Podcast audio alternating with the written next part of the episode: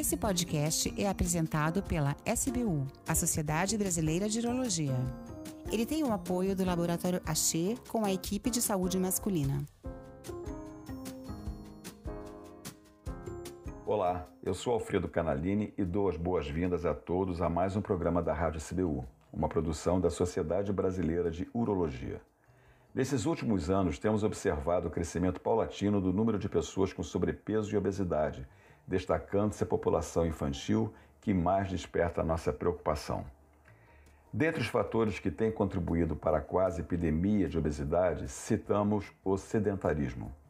Tecnologias inegavelmente úteis, como as mídias sociais, computadores, tablets e celulares, tornaram-se vilãs nesse processo devido ao exagero em seu uso, caracterizado por vezes como sinais comportamentais quase compulsivos. Já existe recomendação formal da Sociedade Brasileira de Pediatria, a campanha Menos Tela Mais Saúde, que alerta sobre os riscos do sobrepeso e da obesidade em crianças e adolescentes. Paralelamente a isso, são crescentes as evidências dos benefícios em todas as faixas de idade da atividade física regular orientada por profissional habilitado. E para sabermos mais sobre isso, conversaremos hoje com o Dr. Cláudio Gil, que é médico do exercício e do esporte e diretor de pesquisa e educação da Clínica de Medicina do Exercício Clinimex, no Rio de Janeiro. Olá, Alfredo. É um prazer estar falando com vocês e tentando contribuir com o conhecimento dos nossos colegas da Sociedade Brasileira de Urologia. A obesidade e o sedentarismo andam muito juntos, porque uma das razões para se tornar obeso é a diminuição do gasto energético, que é decorrência do, da inatividade física e do sedentarismo.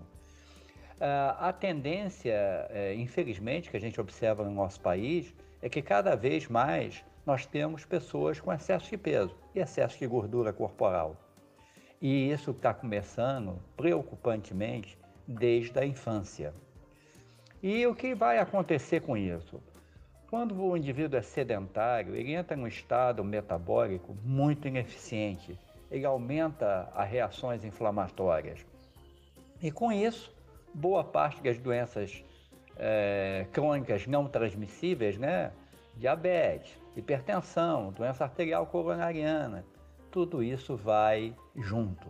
Então é importante a prevenção, que a gente chama de prevenção primária, né? prevenção primordial, até tem esse nome, é trabalhar o mais cedo possível para que as pessoas tenham um estilo de vida saudável, que vai incluir, obrigatoriamente, uma boa alimentação e hábitos adequados de movimento, seja como atividade física, seja como exercício físico ou como esporte.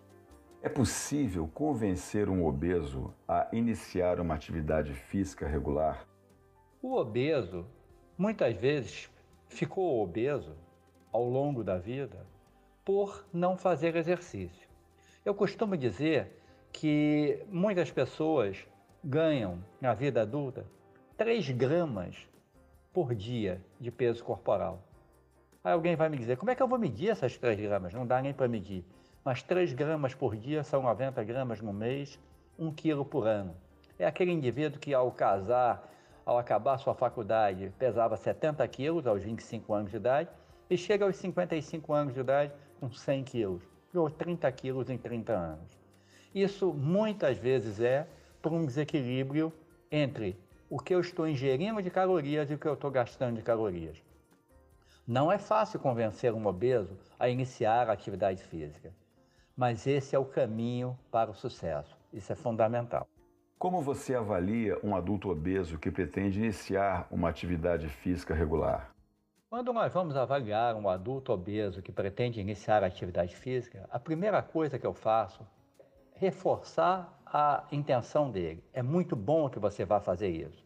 Não tenha pressa. Da mesma maneira que você ganhou 3 gramas por dia, se você perder 10 gramas por dia, poxa, num instante você vai estar bem melhor fisicamente e você vai se sentir melhor. O adulto obeso, ele frequentemente ele se queixa de perda de autonomia, de dificuldade para fazer as coisas. É em cima dessa motivação que nós vamos trabalhar. E ter certeza de que eu não vou provocar dano ósseo-mioarticular ao iniciar exercício.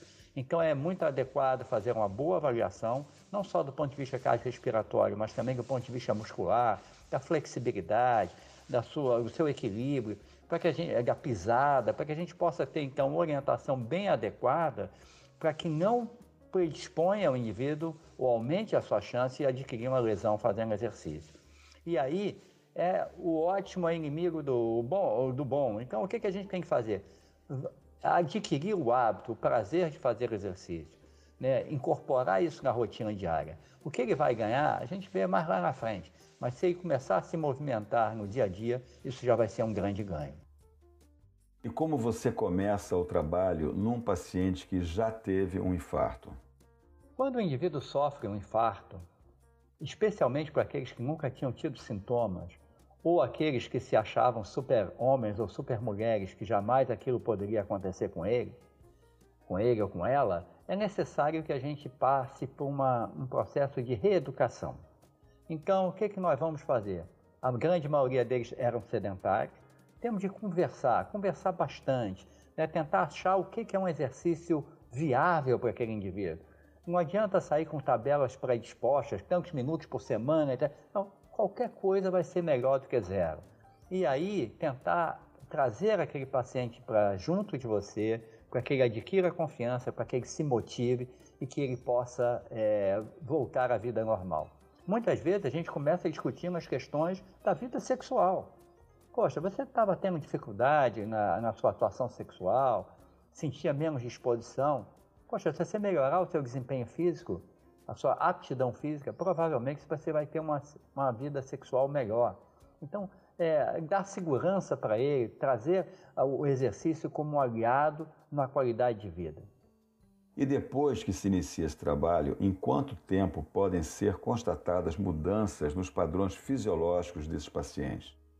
Uma das grandes vantagens de fazer exercício é que você, é, rapidamente, os efeitos fisiológicos e morfológicos começam a acontecer. Você começa a ver aquele muque aparecer, que você nem sabia mais que tinha. Você começa a ver que, seu, em pé, olhando para baixo, você daqui a pouco você consegue ver a ponta dos seus pés, que antes a barriga não deixava você começa a ver que você calça o sapato com mais facilidade, que você dorme melhor, que você acorda melhor, que você sente-se mais disposto, aquilo que antes lhe cansava muito já lhe cansa menos, você sobe escadas com mais facilidade e essas mudanças são muito rápidas. É, com algumas sessões de exercício a gente já tem ganho. Você vai numa sessão de exercício, aí você consegue levantar 10 quilos. Na próxima, você já levanta 12. Em algumas semanas você está levantando 15, 20 com mais facilidade, porque há também mudanças no padrão neurológico, de recrutamento muscular. Então você se torna uma máquina mais eficiente, não só porque o coração, o pulmão e os músculos ficam melhores, mas a sua eficiência, o seu gasto energético para fazer o mesmo exercício melhora. E isso é muito importante. E depois que se inicia esse trabalho, em quanto tempo podem ser constatadas mudanças nos padrões fisiológicos desses pacientes? Na sequência do que a gente vinha falando, né, a melhora na qualidade de vida acontece com algumas sessões. Eu costumo dizer para os meus pacientes: olha, se daqui a algumas semanas você disser que nada mudou, me liga, tem alguma coisa errada na sua programação de exercício. Agora, não é fácil incorporar o hábito de exercício. A tendência é manter o sedentarismo. A tendência é faltar um dia e dizer que vai fazer no seguinte e não fazer. Então, ligações periódicas, botar sua equipe para correr atrás do indivíduo, cobrar, dar estímulo, mostrar a ele o que, que ele está ganhando. Isso é muito importante para gerar adesão ao programa de exercício e aí a qualidade de vida relacionada à saúde vai certamente melhorar. É muito comum nós, urologistas, atendermos esses pacientes obesos e com síndromes metabólicas, diabetes, hipertensão, dislipidemia, é, com queixas de disfunção erétil.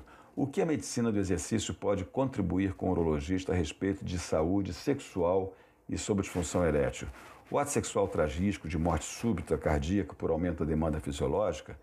E essas medicações orais para tratamento da disfunção erétil, elas realmente elas adicionam algum risco de morte para esses pacientes?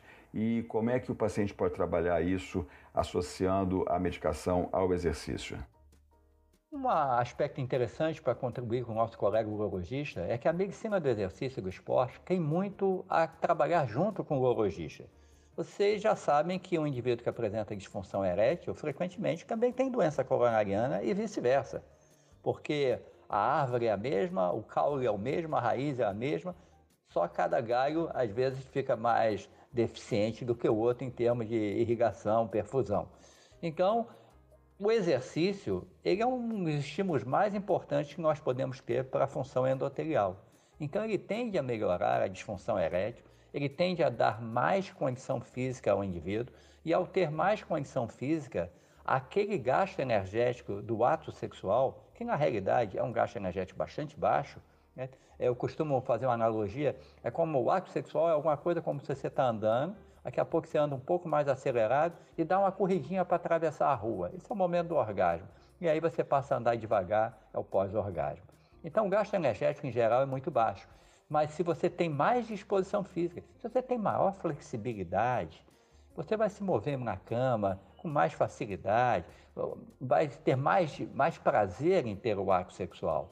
Então isso é importante. E aqueles que usam medicações de disfunção erétil, talvez possam observar que vão usar menos, vão necessitar menos.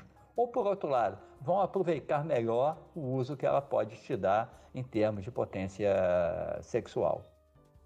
Vale acrescentar que quando a gente fala de atividade sexual, a gente está falando, e nós tivemos a chance de propor esse modelo alguns anos atrás, numa revista de cardiologia, do Kitome. O que é o Kitome? É K de kissing, T de touching, O de oral, M de masturbation e I de intercourse.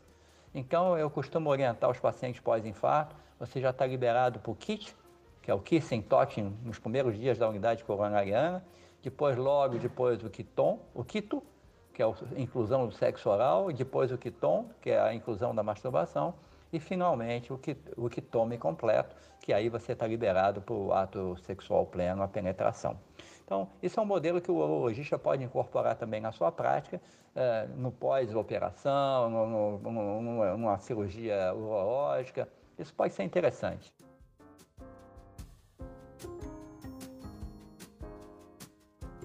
Para a saúde, a gente começa a conquistar do momento que a gente nasce. Que tipo de atividade física você indicaria para estimular as crianças desde cedo a não se tornarem adultos sedentários e, consequentemente, obesos? A criança segue modelos, a criança segue ordens, especialmente quando é muito pequena. Quando chega adolescente é mais complicado. Mas se você der um bom estímulo, se você der uma orientação adequada, se você apresentar as oportunidades, né, procure uma orientação de um profissional de educação física, de um médico do exercício com experiência na área de, de crianças, porque há momentos apropriados para cada coisa. Para aprender a andar de bicicleta, para patinar, para jogar algum esporte com bola, para pedalar, para aprender a correr, para aprender a saltar, para aprender a arremessar. E é importante tentar não especializar precocemente num esporte. Às vezes os pais insistem, ah, meu filho joga tênis há vários anos. Isso não é um bom caminho. É bom que ele tenha a pluralidade esportiva, que ele aprenda é, eu costumo dizer, o adolescente saudável é aquele que sabe nadar, é aquele que sabe correr, é aquele que sabe pedalar, é aquele que sabe movimentos de ginástica, aquele que joga um esporte de raquete, joga um esporte com bola, sabe dançar, tem, eh, praticou algum tipo de luta. Então esse indivíduo tem um cardápio, um repertório é, motor que em qualquer momento da vida dele ele vai achar alguma coisa que ele pode fazer com prazer.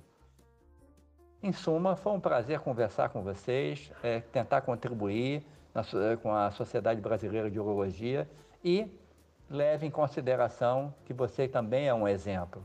Então, fique fisicamente ativo. Você, sua família, seus amigos e seus pacientes vão apreciar isso. Tudo de bom. Doutor Claudio Gil, agradecemos muito sua participação em mais esse programa da Rádio SBU.